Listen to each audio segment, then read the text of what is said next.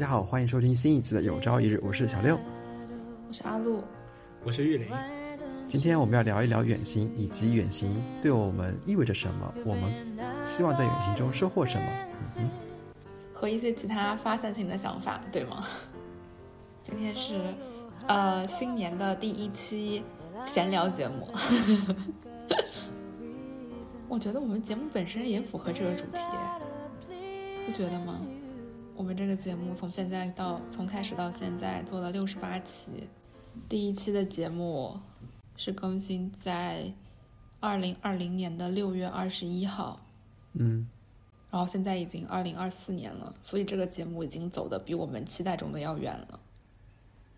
嗯哼，而它之所以能走这么远，总体来说并不是因为，至少对于我来说，现在已经不是因为我有多少表达欲。更多的是，我们录节目的时候本身是一个坐在一起闲聊和 catch up 的时间，以及我们线下录节目的时候还可以吃饭。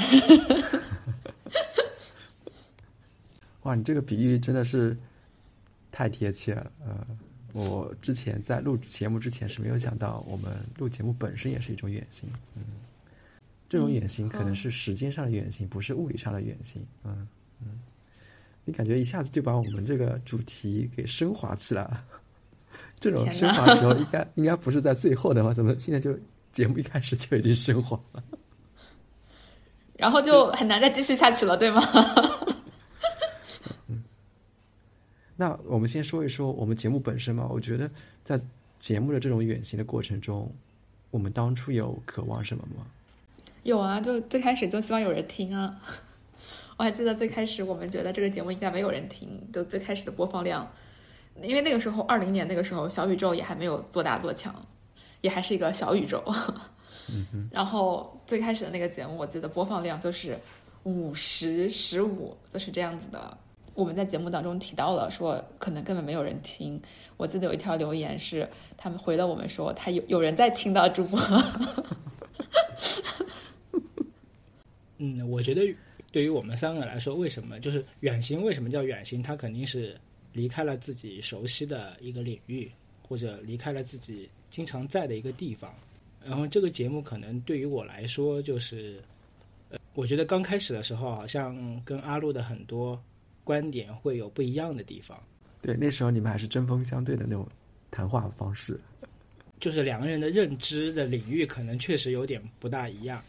然后随着我们一起远行，这一路上就是有很多呃冲突，但是我现在体会就是，可能我们在这段远行的过程中，阿路带给我的引导可能会更多，就探索到了我原来没有认知到的领域，然后录这个节目的时候，你自己也要去了解很多新鲜的事情或者陌生的领域，就是在自己。呃，思维的边界上面不断的去开拓，这也是一种思想的远行。嗯，对，我觉得刚才就像玉林说的，我觉得旅行远行对我来说就是一种打开自己好奇的器官。可能在生活中已经习惯了那些生活方式，慢慢的对身边的事也没有那么大的兴趣。嗯，就像每次跟阿鲁聊天，他都会说。哎，你们最近有什么好玩的事情吗？有什么新鲜的事情发生的吗？就是那一瞬间被他问到那一瞬间，我不能立刻的给他一个非常新鲜的答案。嗯，我觉得就是那种好奇心可能是关闭的。那对远行来说，因为你要去一个陌生的地方，嗯，所以我觉得远行对我来说很重要的一方面就是重新打开你的好奇心。嗯，我觉得说到好奇。对一个新的地方的好奇，就仿佛是，可能因为我最近一直在录另外那个节目，会让我想到在另外那个节目里面，我总是会回到的一个话题，叫做对自己的好奇。这是一个让我苦恼又让我非常理解的问题。我该怎么描述它呢？就像我们之前有有一期节目，我们就是是那个问答节目，其实我们自己也说到过。我们不提供答案，我们更多的是提供，也许是更多的问题，因为更多的问题，才引引向我们走向更广阔的方向。和有更多的不同的思路，是带着好奇，我们走向更多的可能性的。对一个城市和对一个新的地点的好奇，有些时候让我觉得和对人本身的好奇是相似的。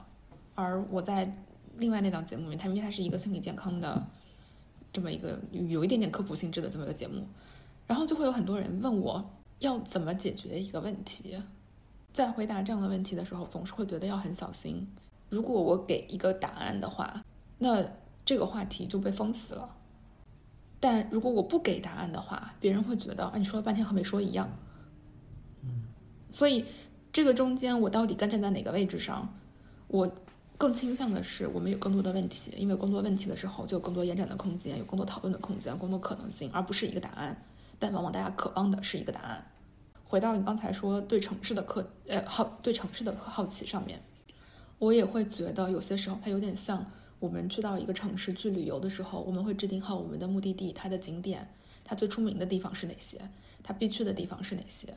好像我们去的时候也是在就像获得一个答案一样的，在这里打卡，好像那个东西是被我收获走了的。嗯，也是为什么我在准备我们这期的主题的时候，就会想到。《西游记》，因为当然不同的视角上去解读《西游记》是可以有很多层解读的，这也是为什么它它是名著，它能有这么多不同的解读。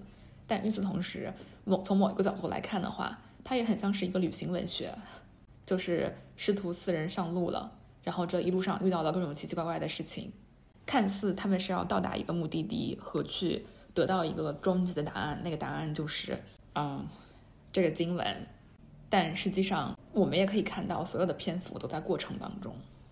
嗯，就是你说到刚才说到《西游记》去西天取经，其实，在看这个电视剧的时候，当时就会有一个有一集非常疑惑，就是有一集他们就是他们发现取回去的经都是空白的，然后后面他们又再回去跟那个佛祖啊，跟他们去交涉，最后。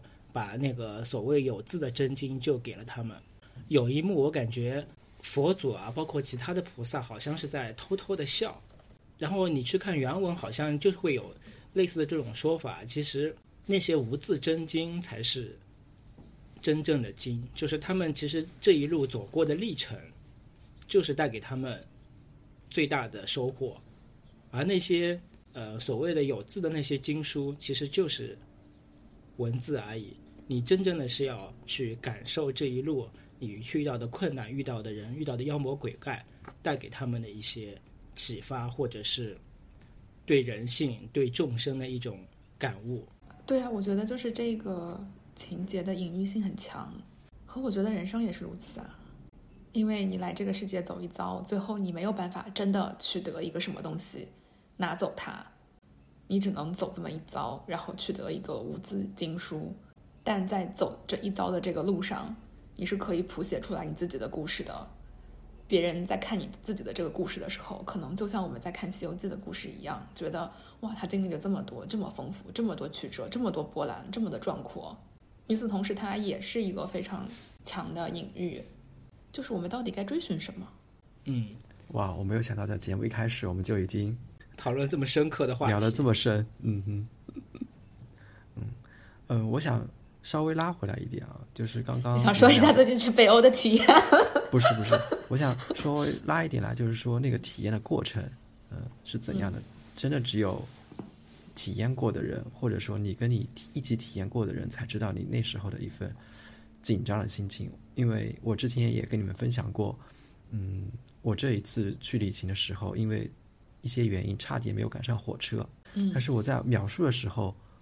我就发现，我描述的那份紧张感没有我当下那一种紧张感那么的强烈，导致我无法把我的信息很精准的传递到你们，然后你们听的时候也会觉得，哦，这就是一个误火车的一个故事，也没有给我反馈到，就是我当下的那种焦虑感。嗯，我现在可能真的是只有自己在回想的那一刻，才是真正的感觉到，我那一刻要是没有赶上火车，那真的是就是太难了，我真的不知道该怎么回办，嗯。有些事儿真的是只有自己经历过，你才知道哦他在说什么。嗯，如果没有经历过的话，就是隔靴搔痒。嗯，嗯，还有一个就是刚刚阿路有提到，我们以前在旅行的时候会经常打卡是之类的，呃，当然我们去一些好看的地方，我们会拍照怎么样？但是我始终觉得，因为我每次回来以后会重新看那些照片，就拍出来的那个照片那个美感度，永远都是跟你自己用眼睛看到的是无法相比的。你拍出来的那一个那个空间只是那个空间，而你自己看到的，我觉得就是一个一幅。画嗯，不能说画了，就是是一个可以让你触摸、可以让你呼吸、肯定让你有深度也有宽度的一个探索的一个地方。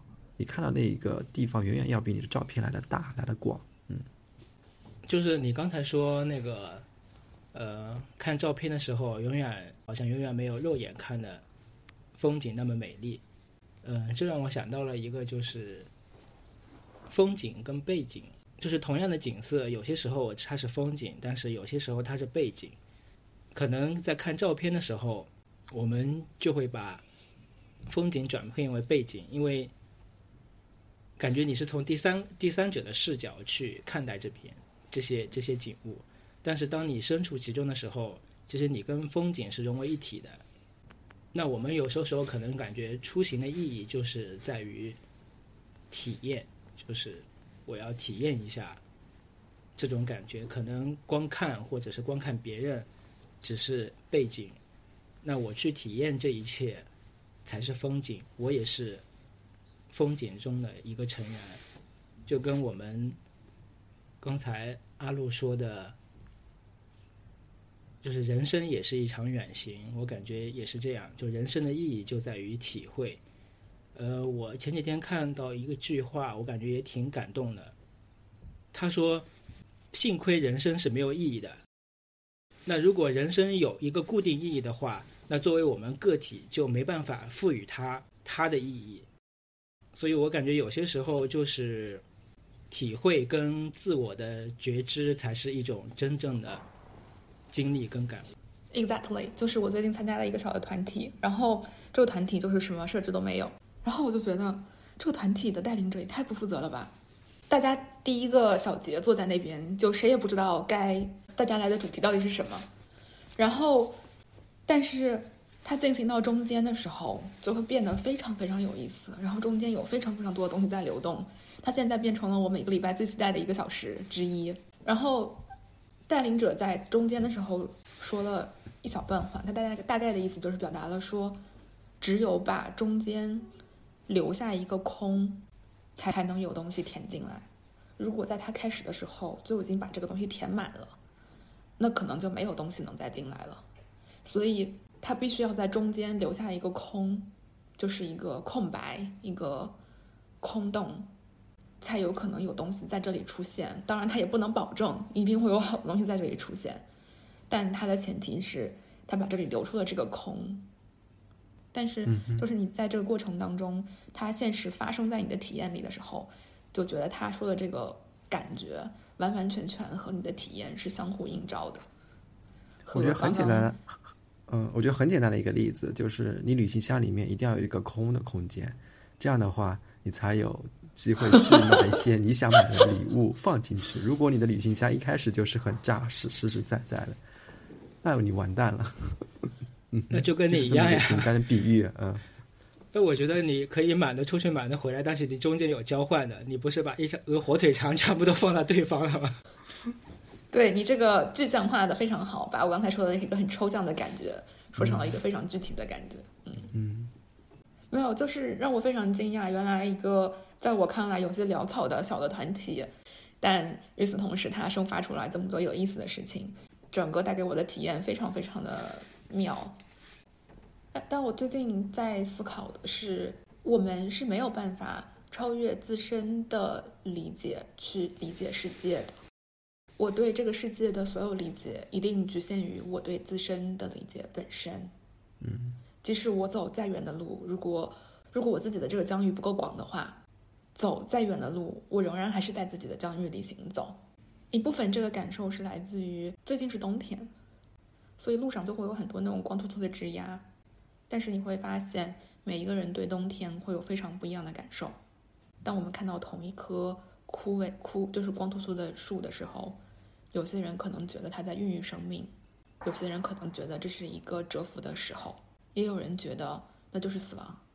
而这些不同的、这些非常差异、完全不一样的感受，很大程度上来自于我们对自身的感受。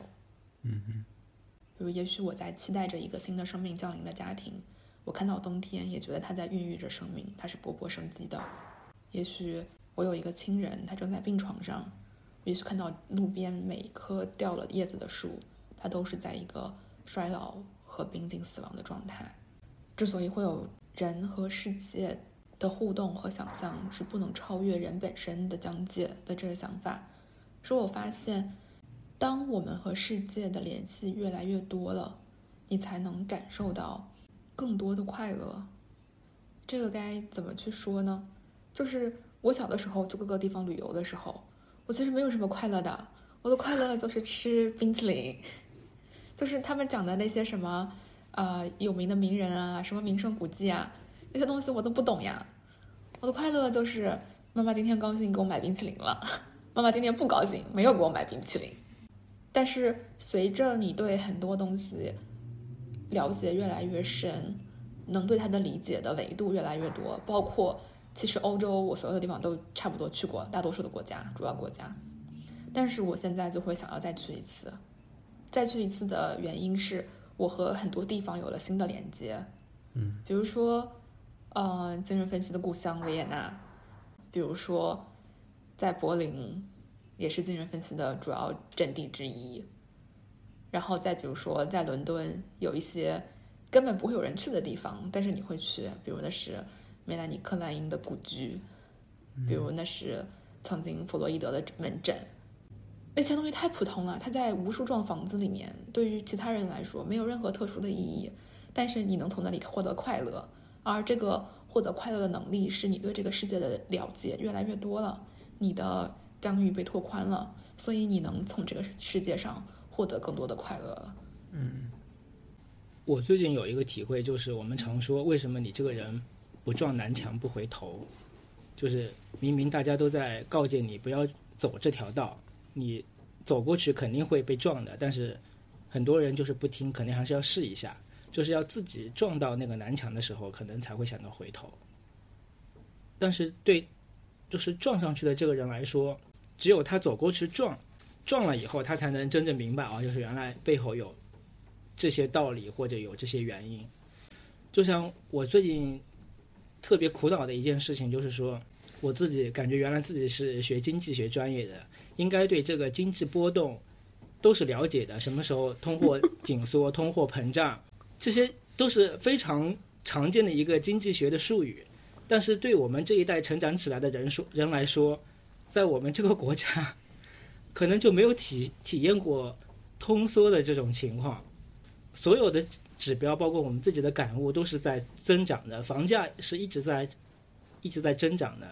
收入也应该也是增长的，就是资产也应该就是增长的。就是对于我们这一代成长起来的人说，好像从来没有真正体会到这个这么大周期的波动。从现在来看，特特别是从去年，可能他会觉得所有的人的资产就是都在贬值，房子在贬值，股票在贬值。但是你我又觉得，哎，我应该客观的来看待这件事情啊，或者我应该对这些事情早有判断。那为什么？我还是没有做好充足的准备呢。就是你虽然知道那些概念、那些经济学的名词，但是你因为自己没有真正感受过名词背后的一种现状，所以你很难对那些看上去很熟悉的名词感同身受。所以当这些名词真正降临在你身边的时候，你好像对它也一无所知，或者是无从去应付它。嗯，一直以来的这么一个经历，就会感觉。在我身边，这些名词它可能就不会出现的，就不应该出现的。它虽然是一个正常的名词，但是它就不应该会出现在我周围的世界里面。但是它却偏偏确实是出现了，所以，唉，所以我感觉很多时候，呃，大家不要劝身边的人特别多，因为他只有自己真正感受到了，他才能真正明白那个道理。玉林刚刚在说的时候，我想到了。两个件事儿，第一件事儿就是之前我们也讨论过，就是人肯定是要叛逆的。这就像玉林刚才说，就是头一定要是撞个南墙的，只是早撞和晚撞。那如果是说叛逆的话，呃，我们那时候讨论的讨论的结果就是一定要早点叛逆，因为早点叛逆的时候，你代价可能还小一点。你到了，嗯，到了年纪很大的时候，你再叛逆，那你那时候代价就很大。嗯嗯，所以我们看到有人在撞南墙的时候，我们应该要抱着那种开心的态度。哇，你终于可以有机会去撞南墙了。第二个画面，第二个画面就是，呃，刚刚依林说那些呃通缩这种词，我们以为不会生活在我们身边的。然后我就想到，对于旅行来说，我们可能要去的地方都是那些，嗯，安全的、快乐的、富足的国家。那很少有人会说去，说我去一个战乱国家。这也是我为什么喜欢听《禁止携带》这档播客，因为这个。播客的主理人，他就会经常去一些转乱的国家去探索。嗯，我每次听他们的那个节目的时候，我都喜欢把灯光关掉，然后在黑夜中听他们的节目，跟着会跟着他的节目的描述，然后我自己在想象哦，他们那个国家应该是那样那样那样发展的，那边的人是那样生活的，他们有那样的烦恼，他们的生活跟我们如此的不一样。嗯。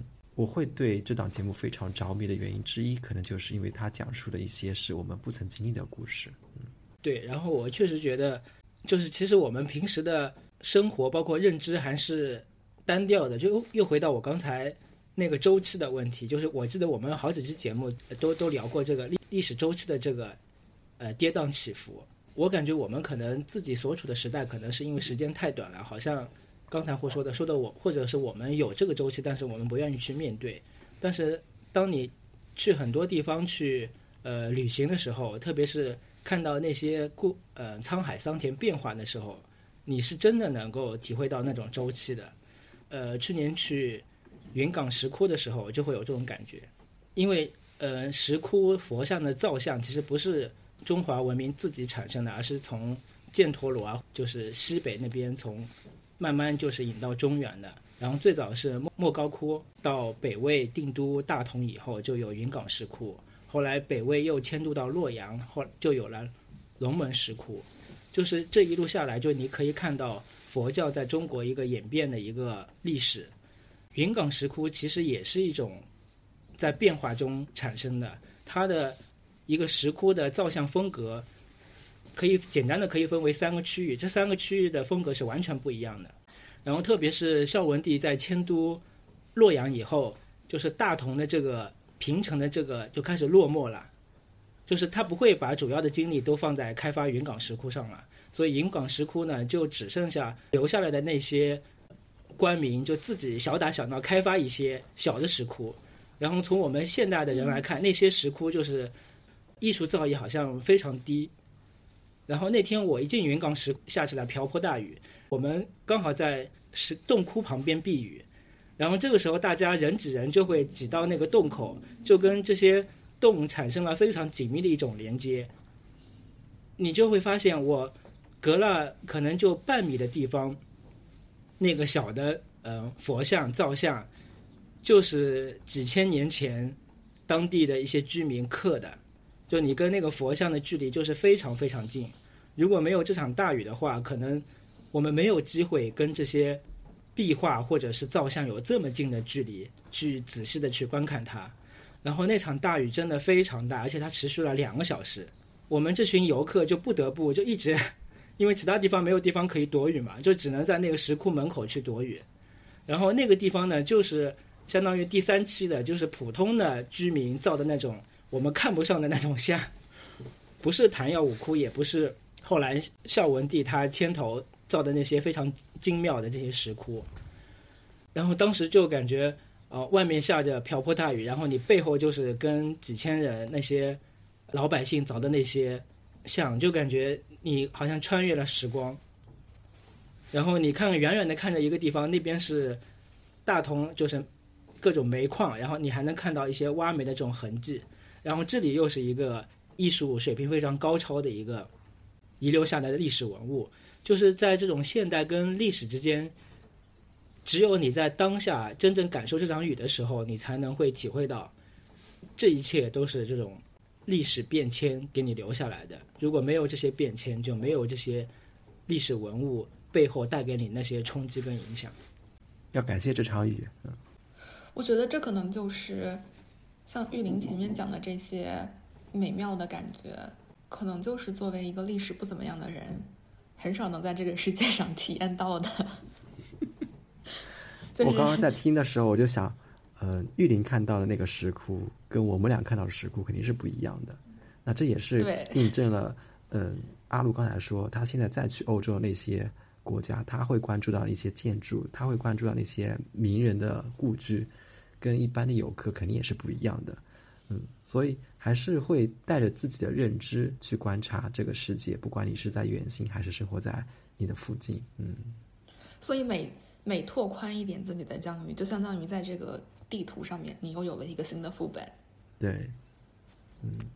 所以像我这样就是历史实在是不怎么样的人，大多数去这种历史景点都是不停的问别人：“这谁呀？” 就是他对标哪个？就是比如中国历史上我唯一知道不多的，尤其国外的一些，尤其是希腊这种地方。他对标哪个？然后现学那个神话，谁和谁的老婆生了谁，谁又和谁结婚了？就是你这种状态特别像我去参观博物馆，我每次去参观博物馆，我都是这是谁呀？这个他他这个雕塑为什么是这样的呀？嗯，然后参观完博物馆以后，你说我记住了什么吗？也什么也没记住，基本上出来以后都忘了。嗯。那我还是很喜欢参观博物馆。那我为什么经常去参观博物馆？我就喜欢在里面那种未知的那种探索。就你啥也不知道，但是你还有很兴趣待在里面。我觉得这就是本身就是一种能力。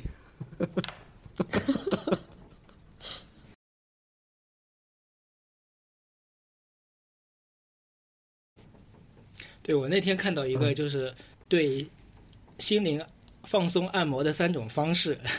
就是我们最近经常说到的三个，一个是占卜，一个是呃心理咨询，还有一个就是出行。嗯哼，哦，其实我觉得出行和心理咨询还挺像的，但是占卜我感觉是另一个门类。对，我后来就想了想，为什么这三样东西就是都会对你起到一个一定程度上一个放松的一个过程？就占卜可能是把你那些不确定性变成确定的，或者是让别人来告诉你。至少不管是好是坏，就大概就是这个方向，就反正该来的总会来，就会有这种感觉。其实就是就是告诉你啊，大概就是这样，你放心的走吧，不管好好或坏，你去感受吧。然后那个心理咨询是一种另外一种，就是你自己认识自己的一种方式，就可能会给你把你自己给就是立得更加有能量一些。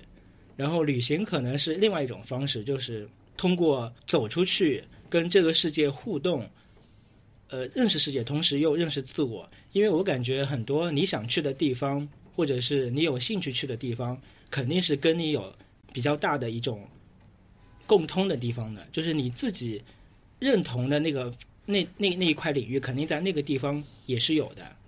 呃，如果你是完全不感兴趣的，或者是背道而驰的，你可能不大会想去那个地方。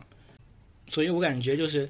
你去的地方肯定是跟你有连接的，然后当你去过了以后，你去过的版图大了，你的心也会变大，你可能能够更好的接受一些多元的，或者是刚才我说的周面对周期来，可能你更会 心更会大一些，就是说我能够接受不同不同的结果，或者我能够接受一些多元的多元的文化或者多元的一些表现。或者是你能够认识到有很多人跟你是一样的，很多事情跟跟你一样是无助的，你会体会到这些，不再说啊，世界上难道只有我一个人是这样吗？或者是只有我一个人过得这么痛苦吗？所以我感觉很多出行的时候，其实也是一种，呃，虽然你有时候可能自己自己一个人出行，但是也是一种寻找伴侣的过程，就是那个伴侣不一定是一个。固化的人可能是另外一种情绪或者感受，或者是跟你一样的信仰，就带给你，让你自己能够更好的、有力量的活下去。所以我感觉很多时候可能出行是对自己来讲可能是这种意义。嗯，我听着就像是寻找同类项，你们身边跟我有一点相似的东西，我都愿意去探索一下。然后发现那个相似的东西的时候，除了发现他跟我们自己有连接的地方，我们也在他的另一个身上看到他自己的多元性。嗯嗯嗯。哎，你们有没有这种想象？我一直会想，以前小时候就一直会想，就是世界上肯定有第二个、第三个、第四个跟我一样的人，他们的名字也叫小刘，不过他们不是生活在中国，他们生活在世界上的其他那个地方。嗯嗯，然后我就会幻想哪一天我跟。比如说，生活在另外一个国家的小刘相遇的时候，我们两个人会是怎样的一种表情？嗯，对，这个我感我记起来就有一部纪录片，就是世界上的另一个我。然后那个小伙子是九零年几月几号出生的，然后他去世界各地不同的地方去寻找跟他生日一样的小伙伴，然后跟他们呃待一两天，就是一块交流，然后看看世界上另外一个跟我同年同月同日生的人。他经历着什么？但事实上，大家其实都是不一样的。还有一个，嗯，就是我们很多时候会觉得，一场旅行，我们从中吸取能量以后，我希望我的生活会有一点小小的变化。嗯，我以前也是这么想的。嗯，当然，我现在还是这么想，但是我对这个变化可能有了不同的理解。对现在的我来说，你出发之前和你出发后。你的生活基本上是没有太大的改变的，就是生活本身，你可能出发之前是三点一线，你出发之后，大多数情况下还是三点一线。但是旅行中给你的能量就是，原来生活中还有那么丰富多彩的事情可以去做，那么美丽的风景可以去看，带着他们的那些美好，再次回到你自己的以前的那个生活里面，你会冥冥之中会觉得啊。那几天我在那边看到了一些东西，它是给我一点点力量，可以让我跨过我现在面对这个小坡。我觉得这可能是旅行能给我带来的一点点的收获，或者说我在旅行中汲取到了一点能量。嗯。另外一方面，我觉得在旅行中对我来说啊，也是一种发现爱和发现被爱，就是渴望被爱的一种过程。嗯。嗯，为什么这么说呢？因为在生活中，我会对已经习惯那种生活方式，我会觉得对身边的人说，嗯，比方说，哎呀，谢谢你，或者说对爸妈说我喜欢你，我爱你这种话，就是很难说出口。但是在一个陌生的地方，你觉得他们那种表达方式就是这样的，好像去了另外一个地方，你没有了一些嗯所谓的负担，你会更加表达自己的情绪，会更加直接。嗯，也不会担心我说这句话他会怎么想，没有那么的拐弯抹角。嗯，这是我在旅行中慢慢慢慢发掘到的一种不一样的一种情感。嗯，这个我感觉跟旅行没有关系吧，它只是说你的一些亲密程度不一样，就是或者社交距离不一样，就是你浅社交跟深深度社交，你对待不同的这些关系的时候。你的态度是什么样子的？那你刚才说，就是旅行的时候，更能够体会那种爱与被爱的这种感受，或者是在呃旅行的时候，因为它是有更多的一些不确定性啊，或者突发事件的，就是你在跟伴侣一块出去的时候，更能够放大那种在关系中的感受，或者你的疲倦可能也会被放大，爱意也会被放大，或者是恨意也被放大。嗯，就会造成很多，很容易造成矛盾。然后我记得好像日语里面有一个俗语，就叫做“成田分手”。很多三十年前，很多日本夫妻就是出去蜜月以后，就回来以后就在成田机场就直接办离婚手续了。所以会旅行的时候，又是那种爱意的爆发，同时又是一种显性问题的爆发。嗯哼。那你觉得在刚才你说可能，呃，跟家人或者是跟情侣一块出去的时候，会面临这些问题吗？呃，你刚才想表达的意思就是，不管是爱意还是矛盾，都会被扩大化，会被放大化。嗯嗯，我觉得对我来说，这不一定是坏事。你就像我们之前说的，嗯，你要叛逆，你早叛逆和晚叛逆，还不如早叛逆比较好。那如果 那次是该分就分，不要等结婚三十年再分。如果就是你们的认知或者说你们的生活方式本来就是不一样的。那通过这个旅行更扩大化，而且你们在旅行中沟通了这个问题也无法解决，那我觉得这个事情来了反而是件好事儿啊。当然，如果你们发现了这个问题，又沟通了，发现还是有解决的方式的，你们还是可以继续的生活下去，那又是另外一种路径。嗯，所以我觉得不要害怕问题的出现吧，就要看我们问题出现以后我们是怎么去处理的，处理好以后我们再做自己的抉择。像我这一次旅行中，我们也发生了一些小摩擦。嗯，当下我们也会说，哎呀，他怎么这么不理解我？他怎么没有做那件事来照顾我的心情？但是我们后面也有在沟通这件事儿，嗯，沟通着沟通着，发现，哎呀，那个时候自己的情绪到了，或者说那个时候，然后渐渐的，就是把这件事能说开了，那也就 OK 了。嗯，我觉得我很难在旅行当中和别人发生冲突，因为我对旅行没有任何要求。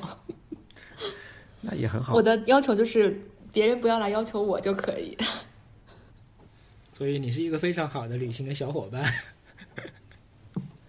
没有，这也但也不是全部都好。比如说，你想要求我去很多个地方，我可能就不想去。我可能觉得你不要来要求我去那么多地方。这个看我，我觉得你跟你的另一半出去旅行就是一种比较好的配合方式。一个是喜欢计划的，一个就是你只要计划了我都 OK。嗯，这是一种非常好的一种组合方式。对，一个爱张罗，一个就是被张罗。我觉得最不好的就是你又要求别人张罗，然后一路下来你又在不停的质疑他，就是这种我感觉是最容易造成矛盾的。嗯，我觉得如果我们三个，故事，我是我觉我觉得我们三个如果出去旅行的话，我跟阿路应该是不喜欢张罗的那一类型，嗯，然后玉林应该是喜欢张罗的那种类型。我就是上次去深圳，我已经体会到了。他就说你看吧，然后我我说出来一个小言，他说那算了吧，不要去了。我觉得玉林是会张罗的，然后但是如果感觉到别人对他的感激不够的话，他就会觉得自己吃力不讨好，然后都会默默伤心。呃，有时候我对我自己这种不喜欢张罗的那种方式，我会觉得可能是对那个地方没有那么熟，或或者说自己的认知领域还没有那么的宽阔。嗯，还有一个我想说，就是我在旅行中会觉得自己。的能力非常的欠缺。我这一次旅行就看到有一个，他们当地人，他就是基本上怎样的一种生存能力，他们都会，他会生火，嗯，他会现场抓鱼，也会知道如何修汽车，就是那种能力会让我质疑自己，我什么都不会，嗯。然后我们那边就开玩笑，我说如果现在把我丢到这片森林里面，你肯定是完全没有问题，就能够靠自己的。能力给活下来，而我可能就是马上就要被狼叼走的那一个人。我觉得有些时候本身就是说你确实不需要这些，因为你日常的生活的状态两点一线，你到家的距离就半个小时，而且你也刚才说了，你也不会去那些战乱的国家，你也不会去特别危险的地方自驾，所以你本身就不需要这些技能，也没有促使你说去特别特意去学。我去年其实特别爱看一个。呃，B 站的 UP 主就是徐云流浪中国，然后他就是一路上面骑自行车在呃中国的边疆去行走嘛。然后非常奇妙的是，他因为晚上呃西北啊，或者是西北就西北那一路，其实天气条件是非常恶劣的。但是每当他想那个想过夜的时候，总会有一个小房子或者是在旁边的一个小仓库，就是给他过夜。下面留言就说道具人又出现了，然后那个工工具箱又出现了，就是大家会嘲笑他，就是那些小房子呀，或者是呃小的桥洞啊，都是特别安排好的，就给他用的。实际上面他都是自己找的，或者前期已经做好攻略了。所以当我们在旁边就是看他一路记录下来这种生活的时候，就是。就是也是满怀着就是担心，但又是期待的。但是你又感觉到很多，我们就旁边就各种在观看这些视频的人的时候，就通过各种弹幕啊或者留言，呃，有一点戏谑的在说这些风凉话吧，可以说是风凉话。但是其实还是被他那种精神给感染的，就是确实他这一路非常不容易，特别是在西北，后来他又去了东北，就是确实非常不容易。嗯 OK，那我们进入下一趴，就是我们计划都分享一下自己最近的一次旅行。小豆其实他刚才已经说到了，他在他的最近的北欧之行。嗯，对我近期是去了一趟丹麦和瑞典这两个国家。嗯，呃，其实现在浮现在我脑海里的是一个老奶奶。嗯，就是有一天我去中午他们的餐厅吃饭，我们是两个人。其实因为我们吃饭的时候是两点半了，餐厅里面基本上没什么人了。但是那个老奶奶还是特别坚持，你们只有两个人，只能坐两个人的座位，不能坐四个人或者六个人的座位。那个老奶奶的坚持的程度，就让我觉得，哇，我必须听她的，因为她本来年纪就很大，我就觉得我就必须听她。然后她就是那种表情也是特别的坚定，你必须坐两个人。那一瞬间，我就觉得，嗯，我好像，呃，我没有受到顾客应该有的那种待对待。但是后来我发现，他不仅仅是对我，他对其他后面进来的人，你们是两个人只能坐两个人的位置，四个人就可以坐四个人的位置。我觉得这是可能是他自己坚守的一种原则。一开始我会觉得他是故意在针对我，或者说我自己心里会有点小别扭、小憋屈。但发现后来他是一视同仁的时候，我又觉得这可能是他为人处事一种方式。嗯，所以。我刚刚提到你们说想分享一个嗯旅行的故事，我就想起了他，我也不知道我为什么会想起他，可能就是自己心心情的那种变化吧，嗯。然后这个老奶奶在我心里现在觉得她又是可爱的，又是有原则的，嗯哼，又是有一点点的让人感觉到严肃的，嗯嗯。那我最近能想到的一次旅行的经验是去希腊。嗯，去希腊可以用跟我一起出行的小伙伴的话来说，明天我们看什么？还是看一堆土吗？我去的那个时间点就是真的太热了，然后就是每天都觉得非常非常晒，所以它其实并没有给我留下那么美好的印象。但是它带给我了一些动力，就是在去之前和去回来之后，我仿佛和那个地方的距离被拉近了一些，所以给了我很大的动力去读了一些我长期以来无法读下去的希腊神话。嗯哼。然后我觉得更有对于我来说更有意义的旅途，虽然这有点跳脱这个话题了，但是它确实跳在我脑海里面是这个感觉。对我来说更有意义的旅途似乎是。呃，每次坐车要去我的分析师那里，因为伦敦的公共交通吧，它就是非常差。我其实非常恨坐车去我的分析师那里，再坐车回来，和我非常恨他始终不肯同意我让我们变成线上见面。虽然他不同意我变成线上见面的原因，我是认可的，但不代表这个过程我不恨他。与此同时，这一路上面毫无效率，因为。我们见面是五十分钟，我来回可能是两个五十分钟，然后大半天就这样没有了。但仍然，我觉得就是在那个往返的路上，它往往是我的思维最活跃的时候。之前我会在包里装书啊，装耳机啊，因为通勤的时间太长了，我觉得可能需要听个节目或者看会儿书。但是后来我发现完全不需要，就是在那一个小时里，是我思维最活跃的时候，是我有最多的自由联想。和把很多事情能联系上的时候，虽然我仍然恨 这个行程所消耗的时间，但我也承认它的价值。嗯哼，嗯。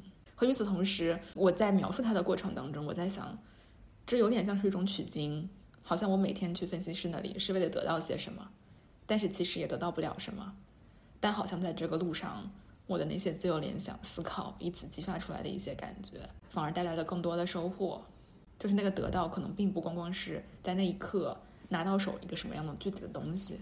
嗯，我分享一下，就是这次去泉州的一些感受吧。就是刚才呃小六提到了一个老奶奶，然后原来我对泉州其实非常想去，因为嗯，它它有个绰号叫做神仙的民间办事处。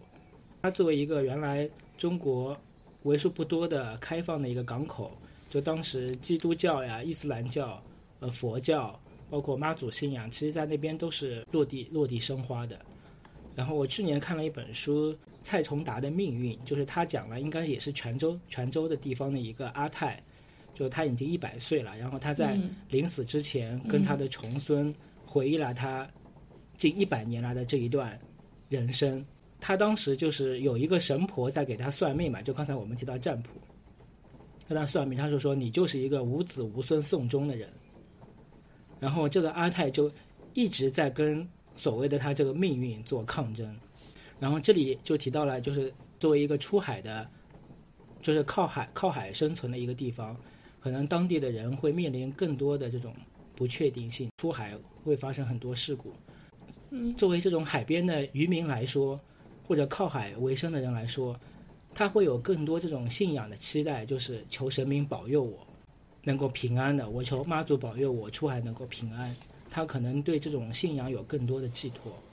然后他这一生其实也是为了不信命，就一直跟这个命运抗争。但是他最后到最后确实又应验了这个神婆的预言，但是又没有真正的应验。他确实无子无孙，但他又儿孙满堂。最后，你只要看到这个小说，你就知道它这个结果，就既验证了又没有验证。这本书非常好看。对，然后它其中的一段话就是说：“只要我们还活着，命运就得继续。命运最终赢不了我们，命运会让你难受、绝望，它冷酷无情。但是你只要不停，它也就得继续工作下去，它就奈何不了你。就是难受的时候，你只要看着命运，你就看着看着。”看他还能折腾多久，你你就会知道，他其实就像一个孩子，或者他就是一个孩子。嗯，我们的命运终究会由我们自己生下。你看完这个故事，就会对这个命运有了更深切的体会。然后这次我去泉州，就是这一路就会对命运有更深刻的理解。就是只要你不停，他也命运也是不得不停下来，继续跟你抗争。你就把他当做自己的孩子一样，就是他是我们自己生下的，所以这也是为什么我呃最近要去泉州，就是看了这个小说以后，我就想去感受一下对命运、对信仰的这种理解。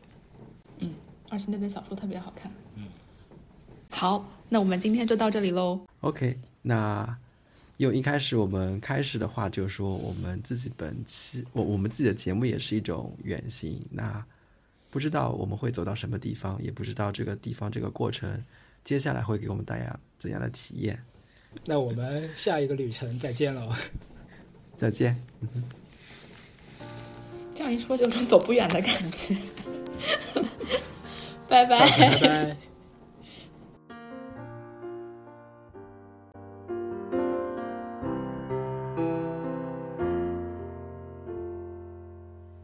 Desperado,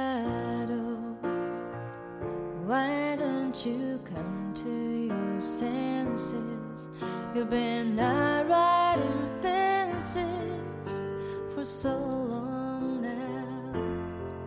Oh, you're hard one, but I know that you got your reasons. These things that